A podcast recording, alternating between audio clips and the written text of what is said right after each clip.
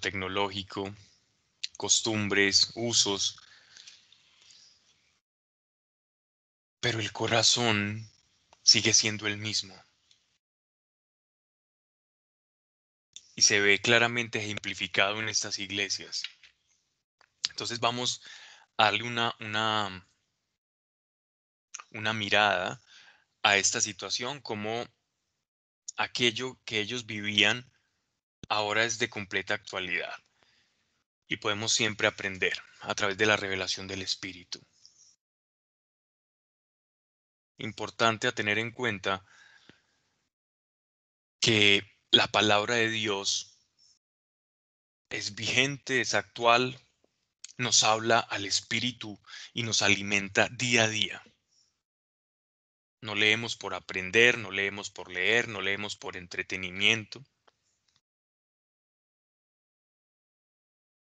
sino para que nuestro espíritu, siendo nutrido por la palabra de Dios, le dé herramientas al Espíritu Santo para poder iluminar nuestro camino. Daría un resumen, una síntesis de la palabra de Dios, cómo opera en nosotros. Cuando recibimos la palabra de Dios, ella es injertada por medio de la fe en nuestros corazones para que a través de esa semilla que fue implantada por medio de la fe empiece a brotar una sustancia espiritual de la cual el Espíritu Santo toma como materia prima para trabajar en nuestro interior. Y de esta forma es que el Señor se va consolidando como el alfarero de nuestra alma como el alquimista de nuestro propio ser. Pero si no hay palabra en nuestros corazones, si por medio de la fe que viene por el oír, que es su palabra, no hemos sembrado el terreno de nuestro corazón, entonces ¿de qué herramientas va a disponer el Espíritu para poder actuar? Y nos quejamos de no ver la mano de Dios en nuestra vida y si verla en otras personas, cuando escuchamos testimonios, de lo que Dios hace, de cómo Dios habla. Pero note algo importante. Y es la relación que tienen estas personas con la palabra de Dios. Hay un terreno que ha producido frutos y esos frutos como materia prima para que el espíritu pueda trabajar y pueda rearguir la conciencia conocemos a través de ella cuáles son los atributos de Dios, cuáles son sus gustos, cuál es su voluntad, hasta su propósito podemos conocer en gran parte. Pero cuando el propósito de Dios y su voluntad se nos hacen tremendamente espirituales o los entendemos en función de solamente la santidad, la abnegación y el amor, pasamos por alto que todos los días tenemos que tomar decisiones. Y que, por ejemplo, el elegir un trabajo que me están ofreciendo entre uno y otro, o tomar una decisión como mover mi familia de una ciudad a otra, qué voy a hacer con mis hijos, dónde voy a llevarlos a, a estudiar, ese tipo de decisiones que constituyen el 90% de nuestra vida y nuestra cotidianidad.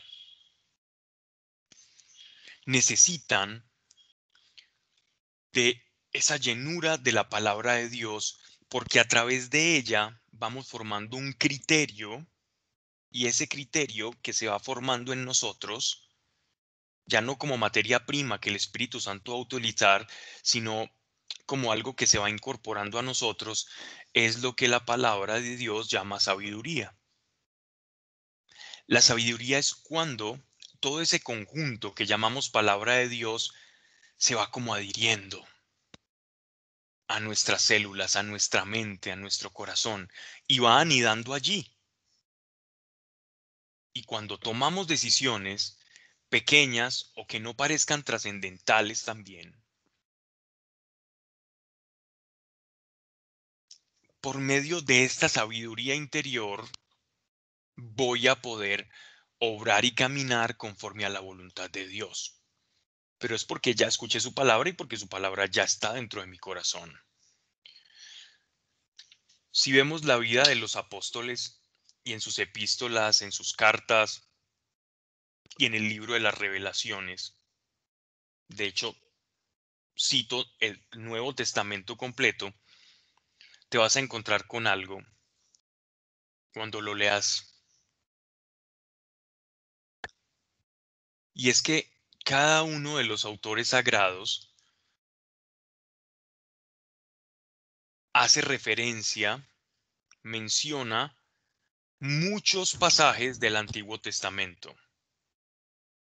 También citan palabras de nuestro Señor Jesucristo continuamente para dar un sello a su argumentación o cuando están exponiendo una idea, cuando están dando un ejemplo, cuando están haciendo pedagogía o enseñando sobre cualquier tema. Por lo general vemos que hacen referencia o citan otro texto de la escritura. Y es porque ya estaba tan impregnado en ellos que a través de esos principios de la escritura que fluían en ellos, les daba la capacidad para comprender todo el contexto de la palabra de Dios. Pero últimamente la iglesia ha perdido esa, ese gusto por la palabra, cuando debiese ser todo lo contrario. Difícil es escuchar al Espíritu Santo si yo no conozco la palabra de Dios. Porque recuerden que una de las actividades del, del, trabajo de la tercera persona de la Trinidad, del Espíritu Santo, sobre nosotros los fieles, es que nos recordará todas las cosas que el Señor nos ha dicho.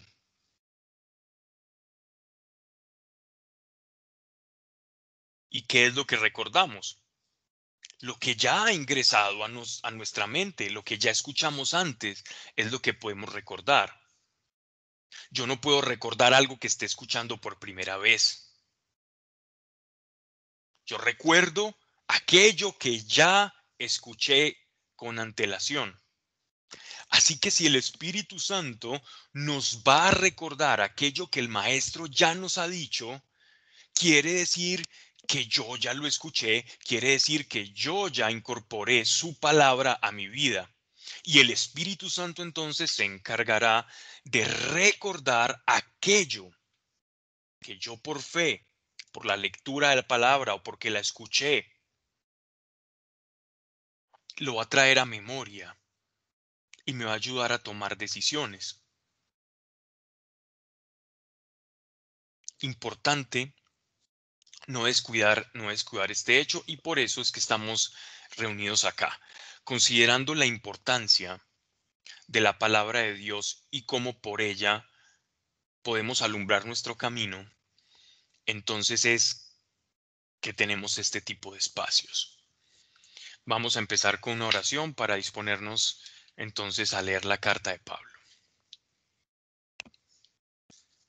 Dios, yo gracias te doy por, por cada persona, porque unidos estamos todos en espíritu. Sé que hay necesidades, pero que hoy sea, Dios, Padre, nuestra primera necesidad escucharte antes que cualquier otra cosa. Gracias Espíritu Santo, porque transformarás en material vivo, trabajando en, dentro de nosotros, cada palabra de acuerdo a tu revelación. Padre, yo oro también para que se abran mente y corazón y podamos expresar como iglesia viva tu palabra, sin temor y con sabiduría, que no se diga aquí cosa alguna que no esté de acuerdo a tu voluntad, en el nombre de nuestro Señor Jesucristo, así sea. Amén. Pasamos entonces a la segunda carta del apóstol Pablo a los Corintios.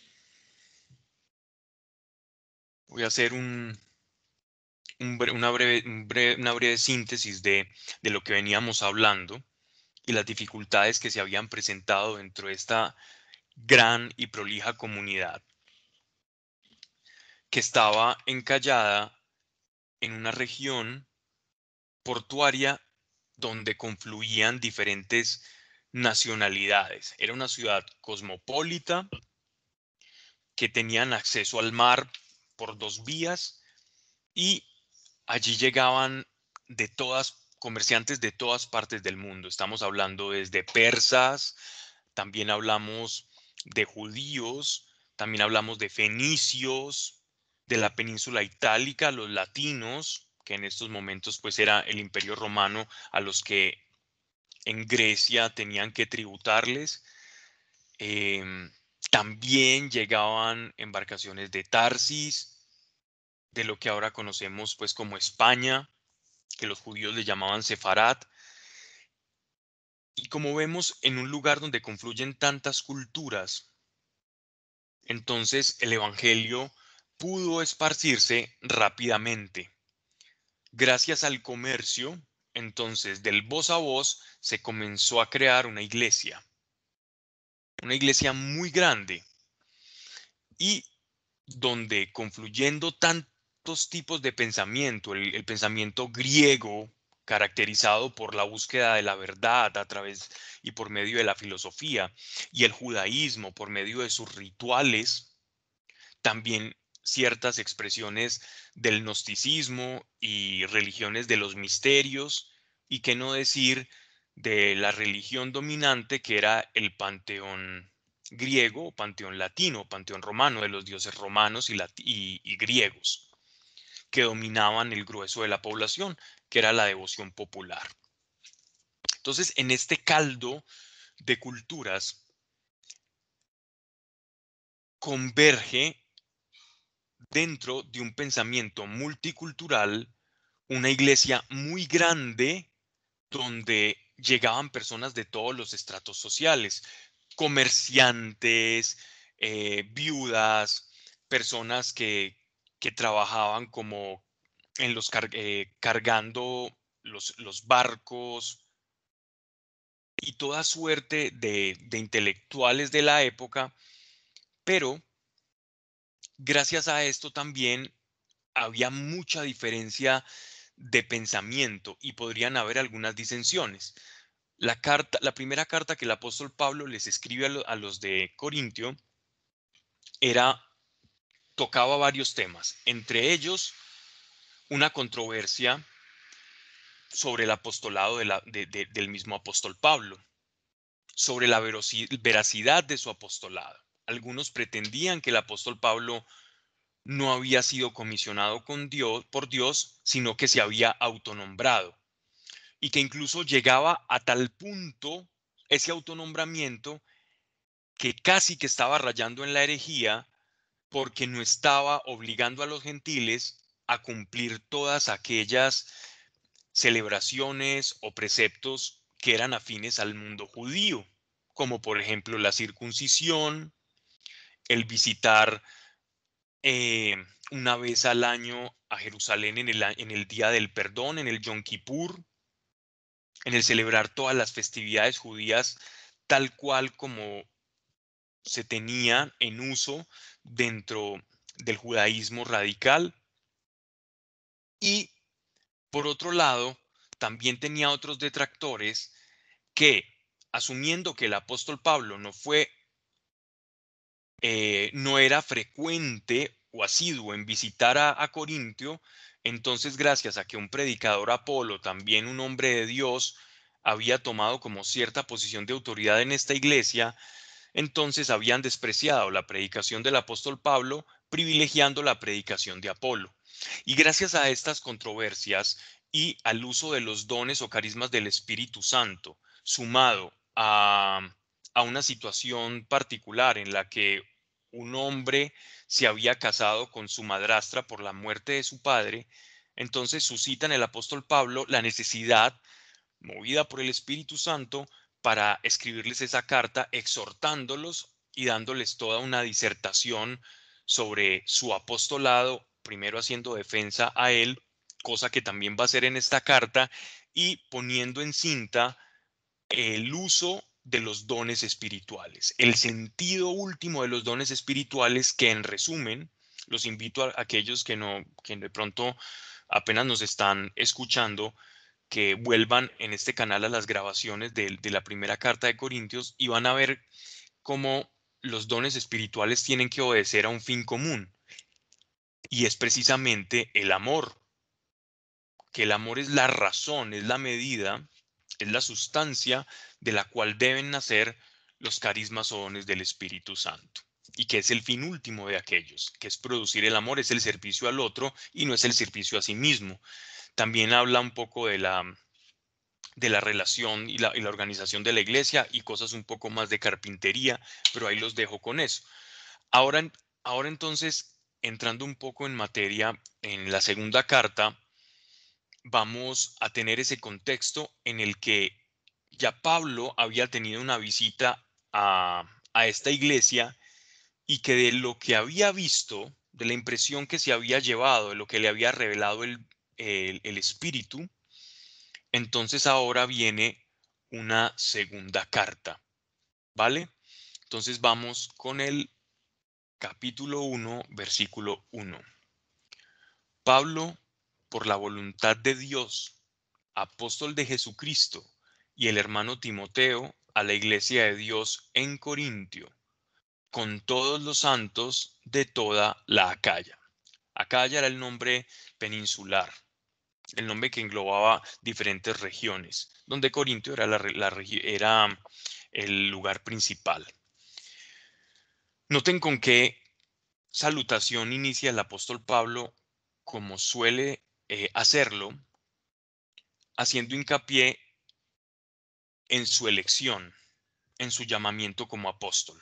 Es algo eh, a lo que siempre aludo cuando estoy un poco explicando este, estos textos o cartas paulinas, pero no está de más porque realmente vemos que para Pablo era un caballo de batalla el hecho de defender su apostolado. Era algo con lo que tenía que cargar. En la medida en que la revelación sea más profunda y tenga la capacidad de, de destruir tradiciones o ideas preconcebidas que están muy arraigadas en, en las personas, va a ser atacado esa revelación. Y el apóstol, gracias a todo el contenido, la profundidad de su enseñanza, lo profundo de la revelación que Dios le había dado, que era darle al mundo una visión sistemática, clara, concisa, con pruebas bíblicas, con milagros, con las señales apostólicas,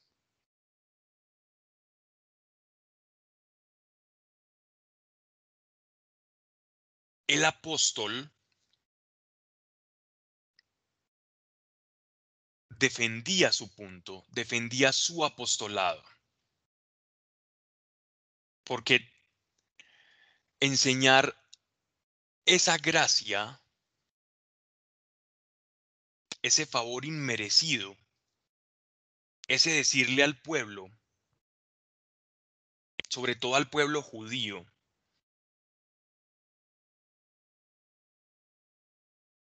que la salvación viene por la fe, por la expiación de los pecados. Porque Cristo se identificó con nosotros, con nuestro yo pecador. Eso era tan duro de interpretar, tan duro de digerir, que dedicó toda su vida el apóstol a redondar el hecho de que somos salvos por gracia. Y muchos, no contentos con esta idea, con esta revelación, dedicaron todos sus esfuerzos a atacar el apostolado de, de Pablo. Y esto causó, como veremos más adelante, un gran dolor en su caminar. Porque cuando tú sabes que Dios te ha dicho algo, pero ves que todo el mundo está en contra de ello, esto va a producir un dolor. Cuando vemos que todo el mundo está en contra, esto va a producir alguna suerte de emoción en nuestro corazón. Y Pablo tenía a judíos en contra. Y por otro lado, tenía una iglesia gentil que no era judía, pero que por ciertos personajes estaba siendo seducida a pensar como los judíos y a destrozar todo aquello que él les había enseñado y que había edificado. O sea, menospreciando esa revelación que incluso nos conviene. Nos conviene la revelación que Pablo nos está demostrando, la cara del Evangelio que Pablo nos está entregando, nos conviene. Porque entonces ya la salvación no depende de cuánto caminemos y cuánto nos esforcemos, sino de que depende de aquel que murió en la cruz del Calvario. Y entonces se preguntarán algunos, bueno, y entonces, ¿cuál es mi papel dentro del juego de la salvación? Dentro de la economía de Dios, ¿qué tengo que hacer yo? Y el apóstol Pablo, sabiendo que esta pregunta podría suscitarse en sus auditorios, entonces generalmente les daba la siguiente respuesta. entre más de Cristo haya en mí y menos de mí mismo, ahí está el sentido de lo que tú tienes que hacer. Menguar. Déjate llenar de Él y vacia tu interior de la antigua naturaleza. Ese es tu trabajo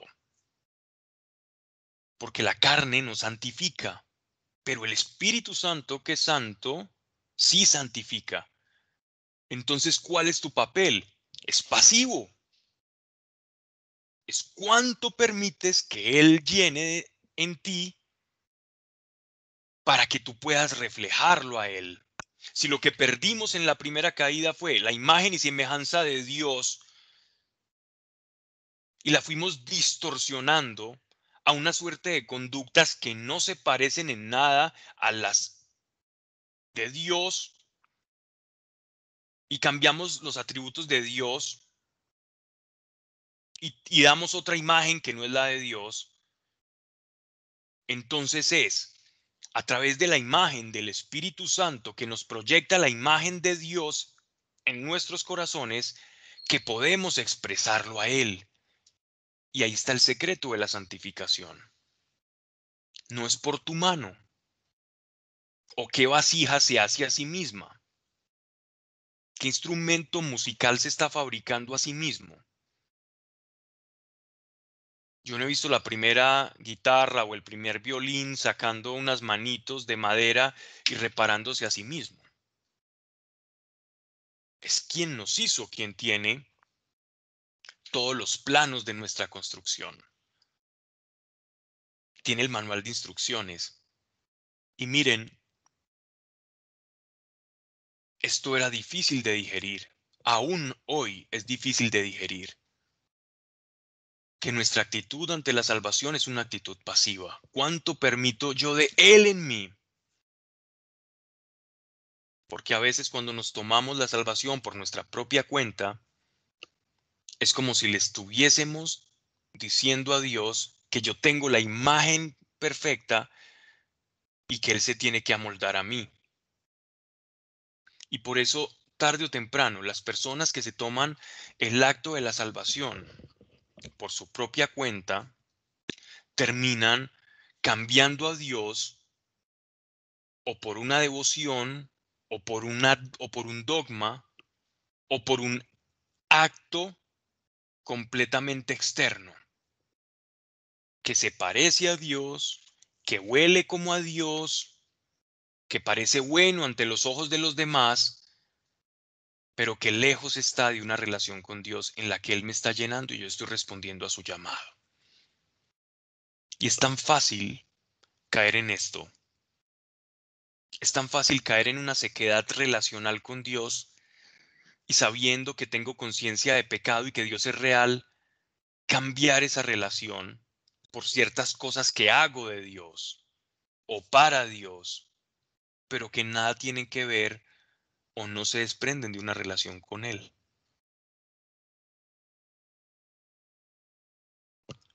Y pasó anteriormente y continúa ocurriendo.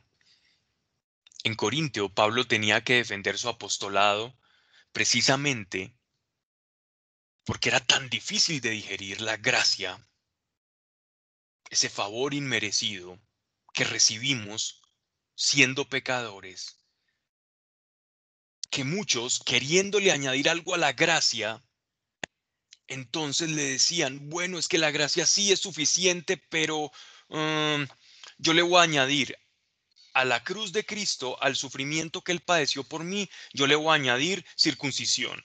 Yo le voy a añadir eh, ir una vez al año a Jerusalén, celebrar las siete ramas de fiestas eh, judías, porque me siento mal recibiendo esa gracia y Dios creo que tengo que ayudarte en algo. Eh, no, no, no, puedo ser tan pasivo, eh, tengo que hacer algo, necesito ayudarte. Creo que me, me siento mal, no soy capaz de recibir tanto, necesito sentir que estoy haciendo algo. Y poco a poco, esta falsa modestia terminó alejando a las personas de la gracia y volcándolos nuevamente a la esclavitud de la ley, a cambiar a Dios por un esquema conductual, por un sistema normativo de reglas que determinaran si eran buenos o aceptados delante de Dios, o no, el hecho estricto de cumplirlas.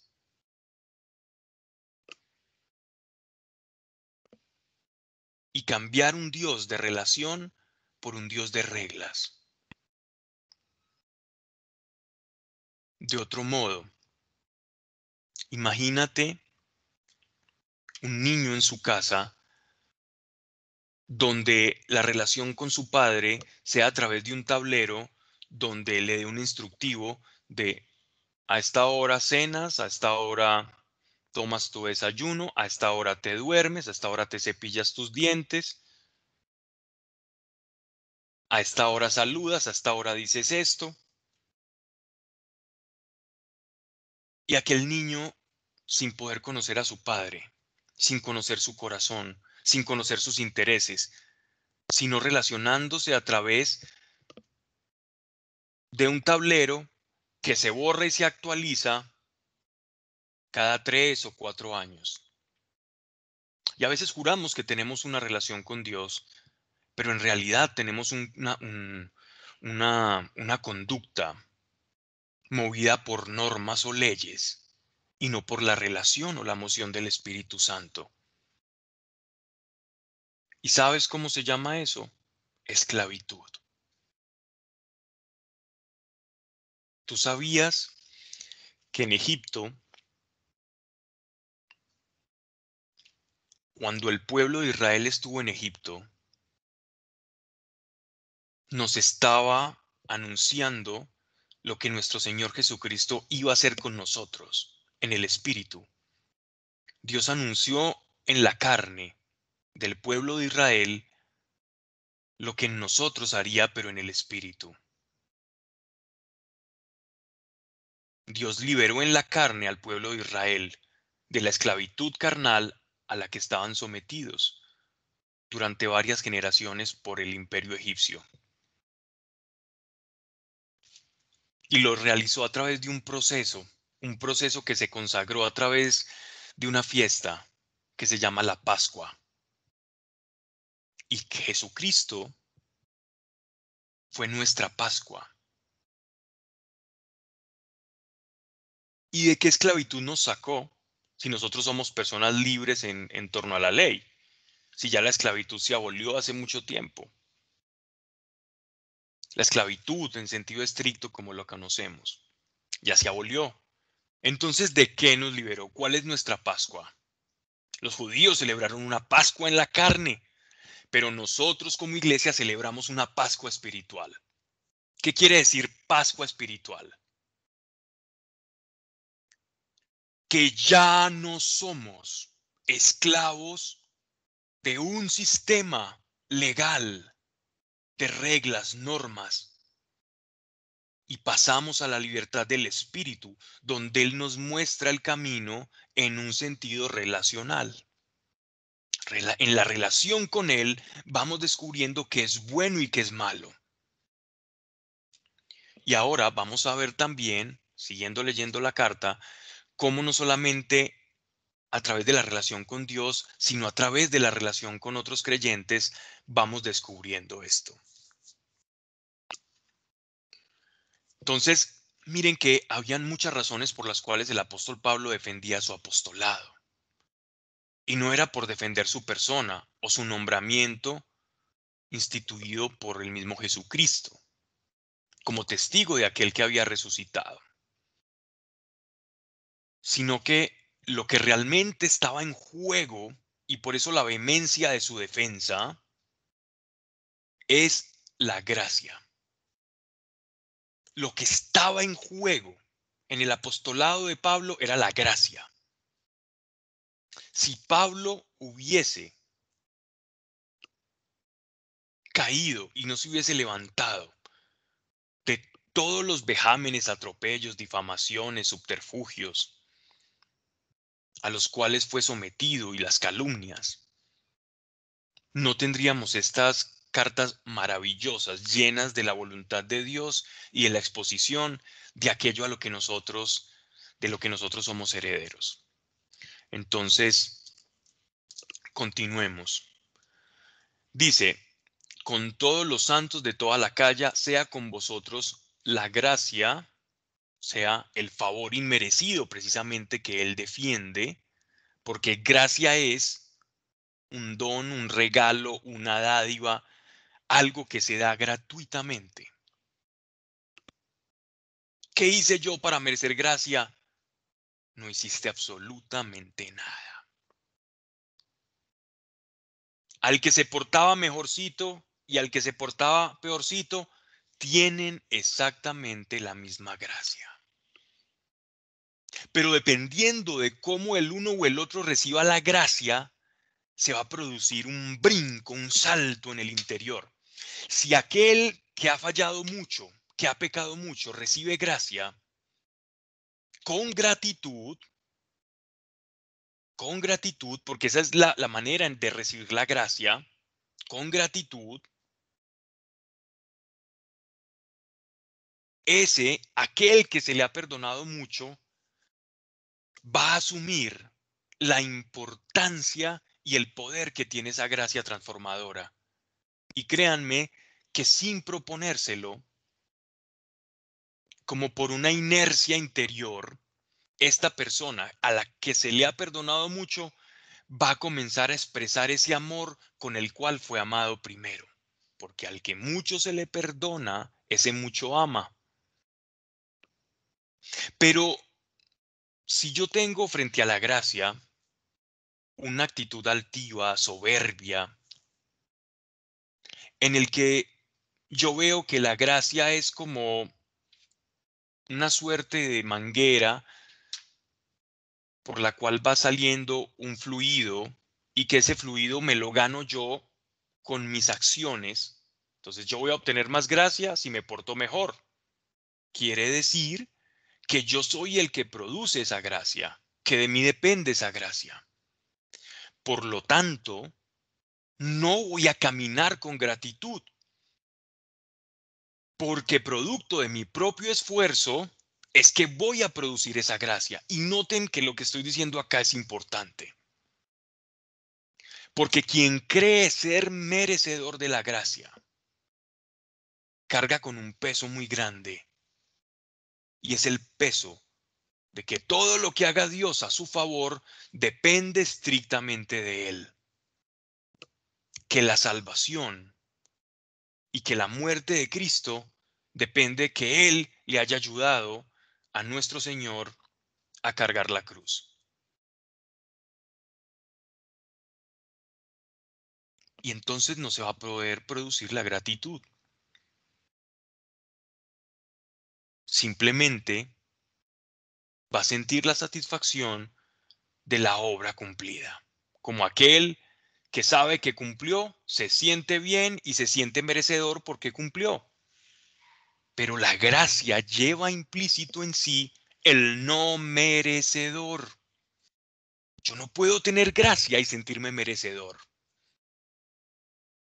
Mas quien sintiéndose no merecedor tiene gratitud por esa gracia recibida, de él, de esa ecuación, va a salir algo que se llama amor. Sea con vosotros la gracia como la estamos recibiendo. Y no solo la gracia, miren lo que Dios quiere para todos nosotros. Y la paz de parte de Dios nuestro Padre y del Señor Jesucristo. Pablo estaba fungiendo como un intermediario entre Dios y la iglesia. Así que si quieres saber cuál es la voluntad de Dios para tu vida, pues te lo voy a decir en dos palabras. Dios quiere que recibas la gracia, ya sabes la actitud para recibir la gracia, y Dios quiere que tú recibas paz. Y no solamente Dios, sino el Señor Jesucristo. Señor, ¿cuál es tu voluntad para mi vida? Quiero que recibas mi gracia y quiero que tengas paz. ¿Qué es paz? es saber que todo el tiempo, bajo cualquier circunstancia, yo voy a estar, yo voy a ser escuchado. Paz es que entre el cielo y la tierra no hay diferencia cuando yo estoy orando. Paz es que cuando yo hable con Dios, yo sepa que el reino de los cielos tiene su oído inclinado a escuchar a uno de sus miembros, a uno de sus ciudadanos, a uno de aquellos al cual pertenece ese reino y que tiene derecho a ese reino. Esa es la paz que Dios quiere para nosotros. Una paz con un Dios relacional, no un Dios legal, esto hace tanto la diferencia en la vida de los creyentes. Hace tanto la diferencia. Versículo 3. Bendito sea el Dios y Padre de nuestro Señor Jesucristo, el Padre de las misericordias y Dios de todo consuelo, que nos consuela en todas nuestras tribulaciones para que podamos consolar nosotros a todos los atribulados con el consuelo con que nosotros mismos somos consolados por Dios. No pasemos de largo estas palabras. Primero, porque el apóstol Pablo nos está mostrando de qué forma él oraba. Esto es una oración, esto es una acción de gracias expresada por el apóstol. Y miren qué bonito porque en, en, su, en el encabezado de su oración, él bendice a Dios, asumiendo la paternidad de Jesucristo, o sea, la fe del Evangelio, y está utilizando un atributo del cual Pablo ha disfrutado especialmente, y es de la misericordia de Dios. Y miren de qué manera Pablo habla de, de nuestro Señor, habla de Dios de Dios Padre. Si bien en el pasado se le conocía a Dios por la manera en que él actuaba, entonces ya hemos hablado al respecto eh, de algunos de los nombres, son más de 20 nombres con los que se refieren los judíos en el Antiguo Testamento a Dios. Por ejemplo, el Shaddai, el Roy, el Elohí, Elohim, Adonai, el Rafa, Dios sana, Dios consuela, Dios de las montañas, em, Dios de los ejércitos, Yahweh Shebaot. Y hay, hay, muchos, un sinnúmero de nombres en la escritura, pero aquí Pablo nos está dando a conocer una fase de Dios muy preciosa y nueva, al igual que los profetas y los escribas del Antiguo Testamento, y es el Dios de todo consuelo. ¿Y cómo se manifiesta el consuelo de Dios? A través del Espíritu Santo. A través del Espíritu Santo es que Dios consuela a su iglesia, es que Dios consuela a aquel que está batido. Y miren cómo dice verso 4, que nos consuela en todas nuestras tribulaciones, como aquellas que les estaba contando al iniciar la charla. Todas las persecuciones que tenían por parte de, los diferentes grupos judíos, eh, judaizantes también, eh, gentiles que rechazaban la gracia de diferentes creencias religiosas, todos los pueblos idólatras, y todas estas tribulaciones que le generaban dolor al apóstol y a todos sus acompañantes, él requería de un consuelo, porque no hay carne o persona que hubiese soportado todas las vejaciones a las que estaba sometido el apóstol en medio de su predicación, como punta de lanza para llevar el Evangelio a, lugares recónditos donde nunca había llegado la palabra de Dios y la buena nueva, si no hubiese recibido aquella consolación que solamente Dios sabe dar. Pero noten que aquí nos da, un, nos da un secreto o una revelación, y es que Él ha recibido esa consolación del Padre, dice, nuestras tribulaciones para que podamos consolar nosotros a todos los atribulados con el consuelo con que nosotros mismos somos consolados por Dios. Wow.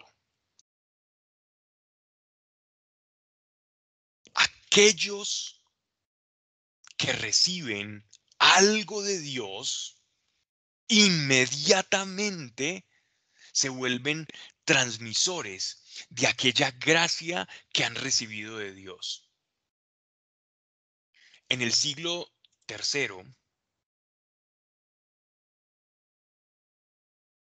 eh, diferentes padres eh, de la iglesia o, personas ilustres dentro de la, de, la, iglesia entre el siglo III y el, y el siglo IV comenzaron a escribir y a meditar sobre esto que nos unía a nosotros como iglesia, tanto como el cuerpo místico de Cristo y también debido a este pasaje tan interesante en el que el apóstol recibe consolación, consolación de Dios y a su vez Él se vuelve transmisor de esa consolación.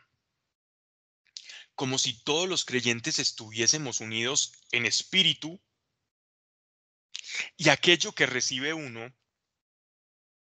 se vuelve necesidad de transmitir a los otros. Si tú, por ejemplo, estás carente de amor en tu vida, sientes que no te aman, te sientes solo, te sientes atribulado, entonces Dios puede darte esa paz o darte ese consuelo por dos vías. Una, por medio de la relación directa que tú tengas con Él, así como el apóstol teniendo esa relación directa con Dios, recibía esa consolación en medio de su tribulación. Y la otra, como el apóstol Pablo nos está dando a entender acá, por medio de una comunión espiritual de todos aquellos que somos iglesia. ¿Qué diferencia la iglesia verdadera? La comunión del Espíritu Santo.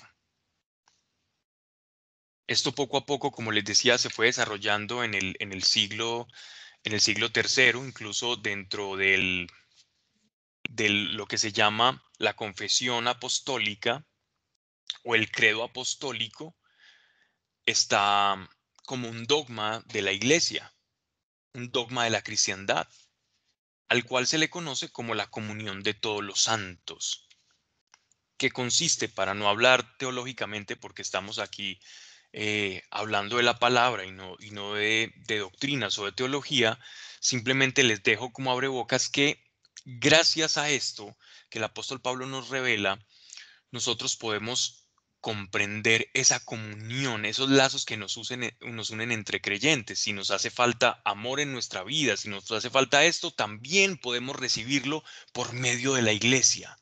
Porque lo que tú recibes de Dios, lo puedes comunicar a los demás.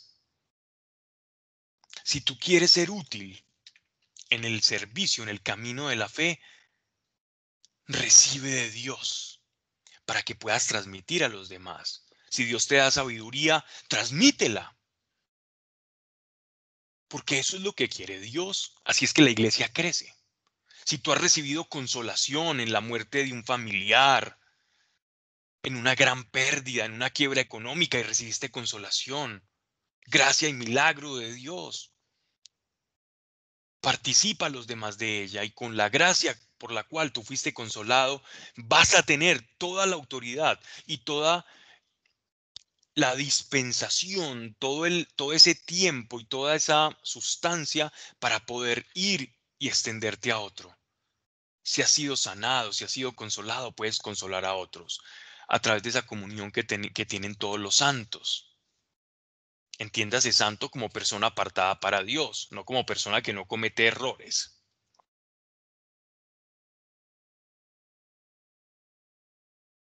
Igualmente ocurre con la triada del amor. Yo doy amor cuando recibo amor. Detrás de un abusador se esconde una persona que se fue abusada. Detrás de alguien que utiliza la ira, el sobreponerse a los otros, el pasar por encima de alguien más, se esconde alguien que fue vulnerado, que fue afectado, al cual pisotearon. Detrás de un difamador se esconde alguien que fue difamado, alguien que fue menospreciado. Y esta dupla se repite todo el tiempo. De la misma manera, aquel que se siente amado por Dios, porque relacionándose con Él, recibe ese amor, ese puede dar amor y cambia el patrón de destrucción por el patrón de edificación que es el amor. Recibo el amor de Dios, luego lo transmito. Y esto lo vemos claramente expresado en las relaciones con los niños, en las familias. Nótese que cuando un niño es carente de afecto, y no ha recibido amor, el niño crece, se hace hombre, se hace grande o mujer, y no va a saber cómo expresar ese amor, porque nunca lo recibió. Y va a manifestar aquella conducta propia de alguien que no lo recibió, que recibió el menosprecio, porque nuestro corazón está diseñado para ser amado. No esperemos ser amados por los demás. Esperemos recibir el amor de Dios y cuando sepamos y recibamos esa gracia ilimitada y sepamos por cuánto Dios amó al mundo y nos amó a nosotros. Cuando Él dice mundo, no es que tomó a cada uno en general, no, tomó, Dios amó al mundo, sí, claro, pero es que yo no me siento especial porque es que mundo es cualquiera, ¿no? Dios ama especialmente a cada quien por lo que es. Cuando dice mundo, él es capaz en sus atributos de omnisciencia, es decir, la capacidad de conocerlo todo, Él te ama a ti porque te conoce todo, porque uno no ama lo que no conoce. Entonces, cuando Dios dice mundo, te ama especialmente a ti, diferente a mí, diferente a cualquiera. Solo a ti. La relación tuya con Dios es única y no se puede repetir. Por eso te ama. Porque eres único. Y en cuanto recibas ese amor lo podrás transmitir. Si hemos sido consolados por Dios, podremos entonces, como dice el apóstol, dar consuelo. Verso 5. Porque así como abundan en nosotros los padecimientos de Cristo, Así por Cristo abunda nuestra consolación. Entre más duros golpes recibieran los apóstoles y, todos aquellos que los seguían en la predicación del Evangelio, pues más iban a recibir consolación de Dios. Ay, el mundo te está dando muy duro. Pues si tienes una relación con Dios, tu consolación será aún mayor que eso que has recibido. Así como el pecado de Adán fue grande, la salvación que recibimos de Cristo por ser Dios mismo y no carne y no un hombre, va a ser mucho más grande. Así que la resurrección será más grande que la caída y la consolación será más grande que la pérdida o que el dolor. Pues si somos atribulados es para vuestro consuelo y salud, lo cual está enfatizando y reivindicando la posición de la comunión que había entre los apóstoles intermediarios de lo que de todo aquello que recibían de Dios como transmisores a toda aquella iglesia o audiencia que los escuchaba. Si somos consolados es por vuestro consuelo, que se muestra eficaz en la tolerancia de los mismos trabajos que nosotros padecemos. Podríamos aquí hacer un alto y preguntarnos de qué manera el apóstol ejercía consuelo en estos en estos santos, en, estas, en estos creyentes primitivos, cómo se manifestaba ese consuelo. Y podríamos un poco elucubrando llegar como, como a diferentes escenarios. Uno es cuando llegaba un apóstol a un sitio, traía palabra fresca de Dios, como pan fresco que llegaba a un pueblo hambriento y llegaba con ese pan calentito, dispuesto a la primera mordida. Y entonces me imagino todos allá en la iglesia de Corintios reunidos en asamblea, llegaba el apóstol a decirle todo lo que Dios le había enseñado, cómo era el cielo, cómo era la resurrección de los muertos. Daba profecías y le decía a una persona, mira, no te preocupes, Dios me habló de ti en un sueño y me contó que que, estás pasando por esta prueba. Dios dice que cambies este modo de vivir, que eso es lo que te está produciendo este dolor. Y comenzaban a comunicarle consuelo y participación a Dios de una manera sobrenatural, por medio de esa comunión de los santos. Y se ayudaban los unos y los otros, por medio de esa unión espiritual, de esa simbiosis mística que tenemos como cuerpo de Cristo. La otra también, de manera sobrenatural, cuando ellos oraban e intercedían por la iglesia, veían cómo toda esa intercesión que hacían se transformaba en una gracia visible para ellos. Y después les reportaban todas las maravillas que Dios había hecho por ellos. Y los apóstoles sabían que en esa comunión espiritual estaban recibiendo aquello que ellos en medio de esos padecimientos ya habían recibido. Verso 7. Y es firme nuestra esperanza en vosotros, sabiendo que así como participáis en nuestros padecimientos, así también participaréis en los consuelos. Estamos unidos. Verso 8. No queremos, hermanos, que ignoréis la tribulación que nos sobrevino en Asia, pues fue muy sobre nuestras fuerzas, tanto que desesperábamos ya de salir incluso con vida. Aún más, temimos como cierta la sentencia de muerte, para que no confiásemos en nosotros mismos, miren lo que hablábamos al principio, para que no confiásemos en nosotros mismos la gracia es una manera implícita en la que el apóstol Pablo les está predicando con su propio testimonio, estilo de vida, manera de actuar, comportamiento diario, cómo él encarnaba aquel mensaje que portaba y era la esencia de la gracia, no confiar en nosotros mismos, sino en Dios, que resucita a los muertos. ¿Por qué enfatiza que resucita a los muertos? porque nuestra confianza en Dios y en el Evangelio radica sobre la rúbrica, sobre el sello, sobre la garantía que Jesucristo resucitó. Como Jesucristo resucitó, entonces esto hace que todo lo que yo enseñe valga la pena, porque ese es el sello, es la garantía de aquello que yo estoy enseñando.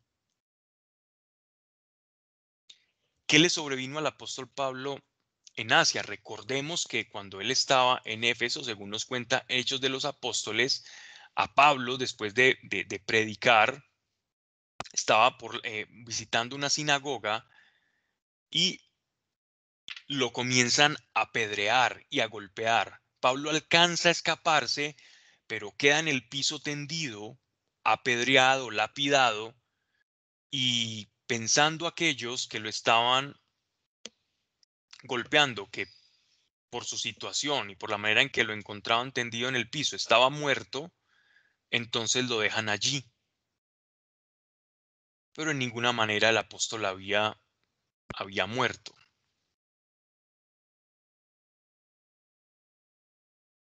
Y tenemos entonces el testimonio de cómo el apóstol logra salir con vida, pero había perdido la conciencia. Entonces por eso el apóstol nos dice que su sentencia de muerte, él llegó a perder la conciencia. Si quieren, vamos a leer, vamos a leer este texto para que nos identifiquemos más con lo que el apóstol nos quiere decir. Hechos de los Apóstoles, capítulo 19, versículos 23 al 31. Hechos 19, 23 y 31.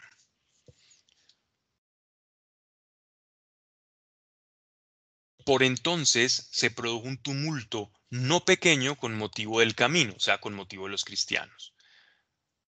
Cierto platero llamado Demetrio, que labraba en plata templetes de Artemisa y proporcionaba no pocas ganancias a los artífices, reunió a estos y también a los obreros de este ramo y les dijo, compañeros, vosotros sabéis que a esta industria debemos el bienestar, por aquello que Pablo hablaba en contra de la idolatría y de las estatuas y la adoración a imágenes, entonces gentiles y judíos, cada uno por su lado, eh, decidieron atacar al apóstol Pablo pero estáis viendo y oyendo decir que no solamente en Éfeso, sino en casi toda el Asia, ese Pablo persuade y aparta mucha gente diciendo que no son dioses los que se fabrican con las manos.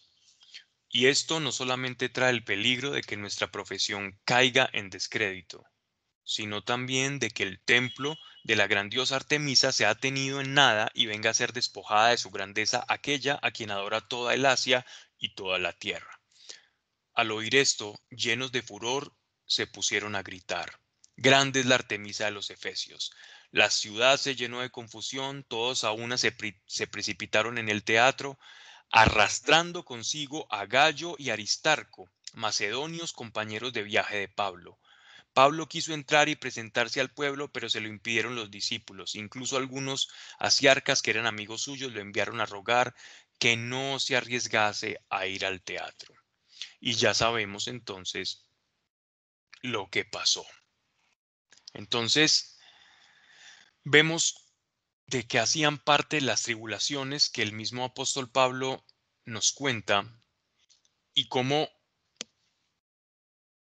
era todo su caminar perturbado y no era fácil. Y aún en medio de esto, él hallaba consolación. Tenemos consolaciones de, Dios para Pablo en las que el mismo Señor Jesucristo resucitado le habla y le da ánimos para seguir. Entonces, esta es la gran consolación que él recibía, porque era el mismo Dios el que le, le consolaba. Verso 10, que nos sacó de tan mortal peligro y nos sacará.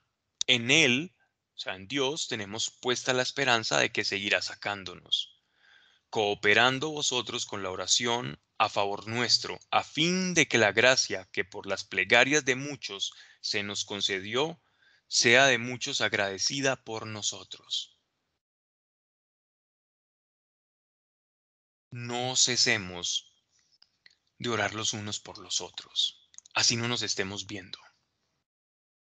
Si piensas en que alguien está necesitado, no lo llames y le preguntes ora por él.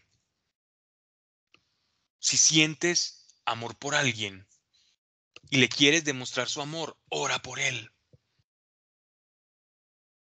Si quieres ver cómo la vida de alguien cambia, ora por él. Si sientes que alguien está batido y necesita fuerzas, ora por él. Si crees o ves que alguien está en una necesidad, ve delante de Dios y ora por él. Porque unidos en el Espíritu estamos.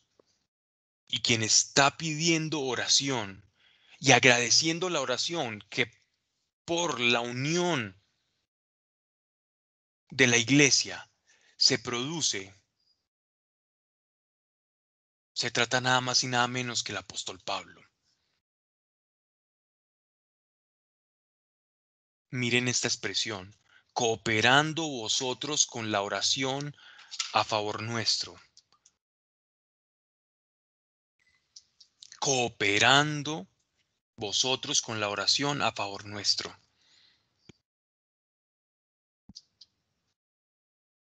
Todo lo que tú hables en el, con el Señor en lo secreto a favor de alguien, el Señor lo va a compensar. No solamente, no solamente viendo cómo Dios ayuda a ese alguien, a esa persona por la cual estás teniendo ese acto de amor, sino también te va a compensar a ti. Porque todo aquello que tú das es como una semilla que se siembra y a su tiempo trae su fruto. Y nada queda oculto bajo el sol. Y nada que esté secreto no saldrá a la luz. y Dios se encargará de dar vida a todo. Porque cuando hacemos la voluntad de Dios, traemos consigo las obras de Dios y las traerás para tu vida. Yo sé que las distancias o la virtualidad está, algunos piensan que conectando Pero ahora, con todo este tiempo que ha pasado, antes que conectar está desconectando a las personas. Y lo que se ganó en unión de diferentes países, em, de poder hacer reuniones de muchas partes y esa practicidad se está perdiendo en contacto y amor fraterno. Porque ¿cómo me voy yo a condoler de la necesidad de alguien cuando a ese alguien no le he estrechado las manos? Cuando no conozco su necesidad cara a cara. Sé que puedo orar, interceder y el poder de Dios toca personas que no conoces. Lo veo todo el tiempo. Pero cuando has estrechado su mano, cuando lo has visto a los ojos, esta oración tiene un tinte, una sustancia diferente. No cesemos de orar los unos por los otros. No lo hagamos, por favor. Porque entonces, como iglesia, nos estamos perdiendo de un sinnúmero de gracias que están listas en el cielo y que se quedan flotando en el cielo porque no hay una iglesia intercesora. Interceder no es pedirle a Dios que me solucione mi día a día. Interceder es tener en cuenta a mis hermanos y sus necesidades. Ocupándome de las necesidades ajenas, Dios se ocupará de las mías. Así funciona esto. El Evangelio es como el mundo actúa o funciona, pero al revés. No cesemos de orar los unos por los otros.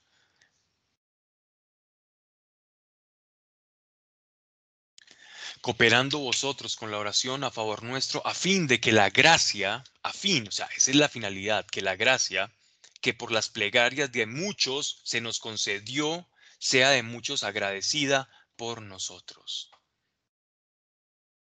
Es decir, la gracia que por medio de las plegarias de uno recibe otro, en ese otro se multiplican, se reproducen, miren que estamos hablando algo supremamente importante. Versículo 12.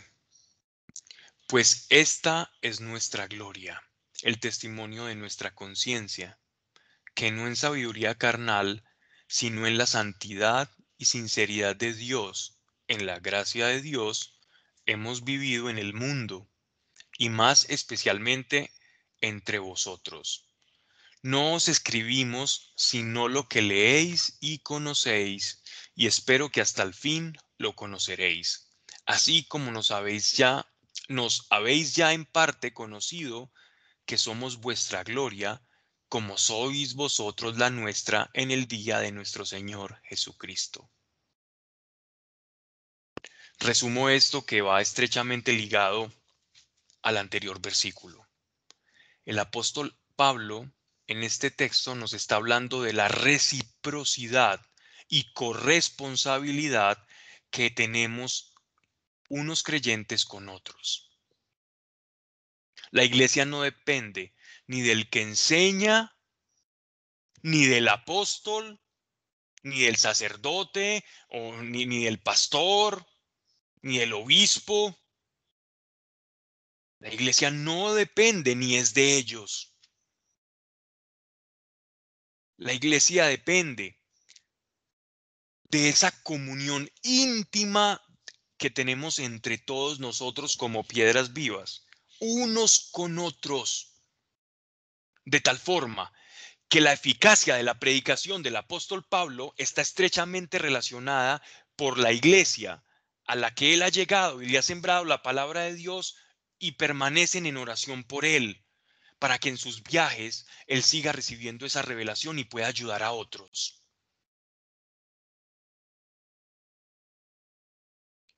y de la predicación del apóstol Pablo y de los frutos que de esa predicación en milagros, en semilla, en conversiones, en vidas transformadas. Aquellos que han orado y han participado por medio de esa comunión puedan también ellos gloriarse de la obra que Dios está haciendo en Pablo, porque les pertenece a todos. Porque cuando, por ejemplo, celebramos una victoria o algo, alguna cosa que ganemos en nuestra vida, alguna cosa que ganes, un partido de fútbol, una, una rifa, un incremento en tu salario, cualquier cosa que ganes. Yo no veo en una premiación que sale una mano a celebrar dejando a toda, la, toda la parte del cuerpo tirada atrás. Yo no he visto que cuando se toma una foto del balón de oro, hablando en este caso del soccer, del, del fútbol, yo no veo que salen el, el, balón de oro con las piernas del futbolista que se ganó el del balón de oro porque fue la pierna la que pateó. No, en la foto sale todo el cuerpo. Sale incluso las manos que utilizó para balancearse, pero con la cual no metió el gol. Sale la cabeza con la cual planificó por dónde, por qué área iba a arrojar ese tiro libre que les dio el título.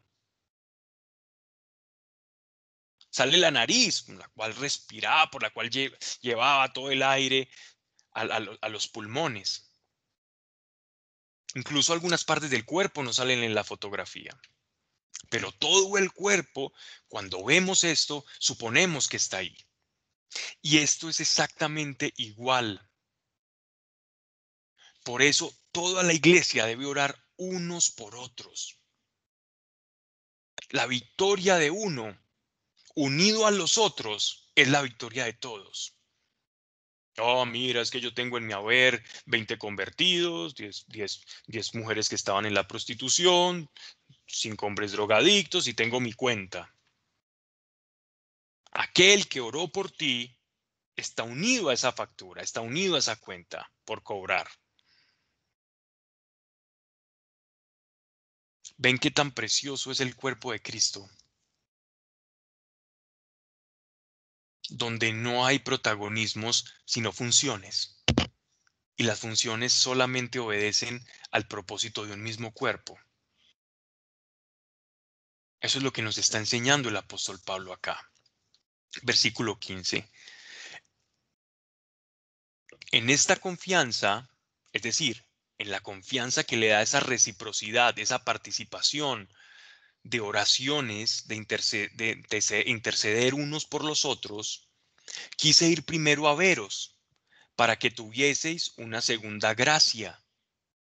Es decir, aquello de comunicarles cosas de Dios a ellos primeramente que otras regiones, otras iglesias con las cuales el apóstol Pablo no estaba tan familiarizado, pero que visitaba o que iba a visitar por primera vez, porque el apóstol Pablo no visitó todas las iglesias, ni todas las iglesias fueron creadas o constituidas por la predicación del apóstol Pablo. Recordemos que muchos apóstoles iban creando comunidades, pero a veces no eran solo apóstoles, sino también evangelistas como Esteban, que llegaban a una región desconocida y allí se iban incorporando personas a la iglesia. Y después este grupo de personas que se iban consolidando como una iglesia doméstica eran visitadas por los apóstoles. Y de esa manera iba creciendo el número las personas que iban siendo salvas. Y dice, y pasando por vosotros, ir a Macedonia y de nuevo desde Macedonia volver por ahí y ser por vosotros encaminado hacia Judea. Claro, porque Corinto era un pueblo y de ahí podía tomar la ruta mercantil que lo llevaba a Israel. Al proponerme esto, ¿obré a la ligera o lo que yo me he propuesto me lo, me lo propuse llevado de sentimientos humanos, de manera que haya en mí sí y no? Esta expresión es bastante bella porque el apóstol nos está diciendo que los seres humanos tenemos la capacidad de dudar, de confundirnos. La mente, la mente puede decir, ah, ¿será que me conviene esto? ¿Será que no me conviene esto? Y entonces hacemos una lista de pro y contras. Y en ese paralelismo, pues, entre más pro tenga una situación que yo vaya a elegir o una circunstancia que yo esté pasando que, que amerite una elección, entonces elijo la que más me convenga de acuerdo a esa ponderación. Y por eso dice el apóstol que en la carne hay sí y no, es decir, puede ser esto y puede ser lo otro, pero en el espíritu solo existe un camino. Cuando Dios dice, ve a este lugar, es ese lugar, sin lugar a dudas. Entonces, en esta situación, Él está diciendo, involucré mi emoción, Él se está haciendo esa pregunta, por el amor que tengo por ustedes, por la unión por esa simpatía que tengo con, por ustedes. Y está haciéndose esa pregunta para resaltar el amor que les tiene. Verso 18. Dios me es fiel testigo de que nuestra palabra con vosotros no es sí y no. Porque el Hijo de Dios, Cristo Jesús, que os hemos predicado, yo, Silvano y Timoteo, que eran a sus acompañantes, no ha sido sí y no. Antes ha sido sí Nunca hubo confusión y Dios mismo fue el que lo encomendó a esa iglesia. Les está dando esa respuesta. Aún a pesar de que los quiere y les deja esa pregunta, les responde, fue en el Espíritu que yo viajé donde ustedes. Ya voy a terminar este párrafo para orar por las necesidades. ¿Cuántas promesas hay de Dios? Son en Él, sí, y por él decimos amén para gloria de Dios en nosotros. Voy a, voy a dejar, voy a detenerme acá en el versículo, antes del versículo 21, para explicar qué significa este amén y qué relación tiene con, con las sinagogas y también nos da a entender un poco cómo era la predicación del apóstol en medio de las congregaciones y creo que va a ser de utilidad para que, para que comprendamos la iglesia primitiva un poquito con, con una lupa histórica. Por lo pronto, entonces voy a ir a, a, las, a las oraciones, ¿vale? Padre, yo te doy gracias por Carlos. Padre, en el nombre de Jesucristo de Nazaret, todo espíritu alcoholismo es echado fuera. Todo vacío que tenga este hombre, Señor. Ayúdale, Señor, y extiende tu mano poderosa. Y hoy aprovechamos de la gracia que nos ha sido conferida para que le sea transferida a este hombre en el nombre de Yeshua de Nazaret, porque tú eres bueno y porque tú le amas, Señor. Y aquí tienes una iglesia orando por este hombre que desconozco, pero que tú conoces íntimamente y sobre el cual declaramos en el nombre de Jesucristo de Nazaret que es tocado su corazón. Y yo te doy gracias. Gracias por la sanidad de Federico, Señor.